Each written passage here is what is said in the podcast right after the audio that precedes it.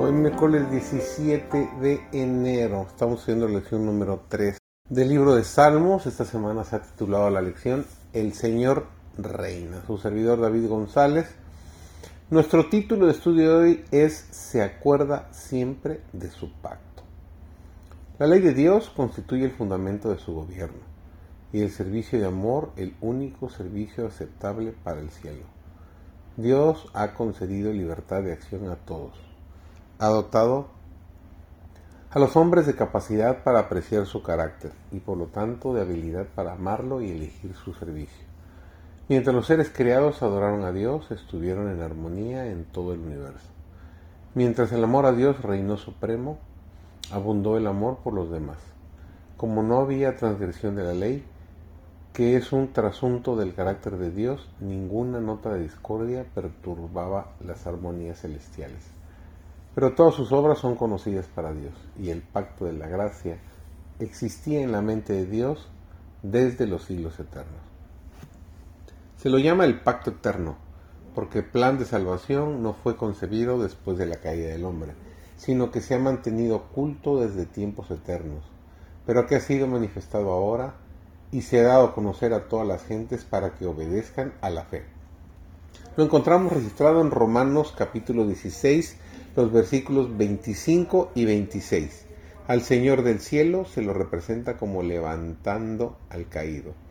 Es el amigo de todo el que lo ama y honra, y castigará a cuantos se atrevan a apartarlos de los senderos seguros, colocándolos en situaciones angustiosas cuando ellos tratan conscientemente de guardar el camino del Señor y de alcanzar las moradas de los justos.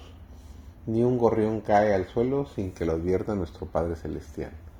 Por lo tanto, los hombres deben ser cuidadosos de no causar tristeza o pena a uno de los pequeños de Dios por medio de sus palabras o acciones. Si el pequeño gorrión no cae al suelo sin que lo advierta nuestro Padre Celestial, seguramente son preciosas las almas de aquellos por quienes Cristo murió. Y no juzgará Él a quienes causan dolor o chascos aquellos por quienes Cristo dio su vida?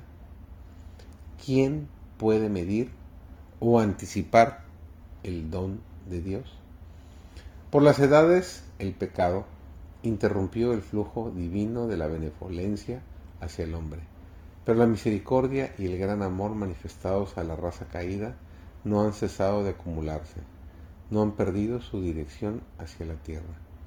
Dios vive y reina y en Cristo ha derramado sobre el mundo un diluvio sanador.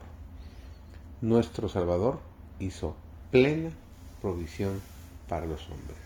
Qué maravilla que Dios se haya preocupado desde la eternidad para tener un plan especial, un plan de emergencia, para que en caso de que los seres criados pecaran, pudiéramos tener la oportunidad de vivir nuevamente, eternamente con Él.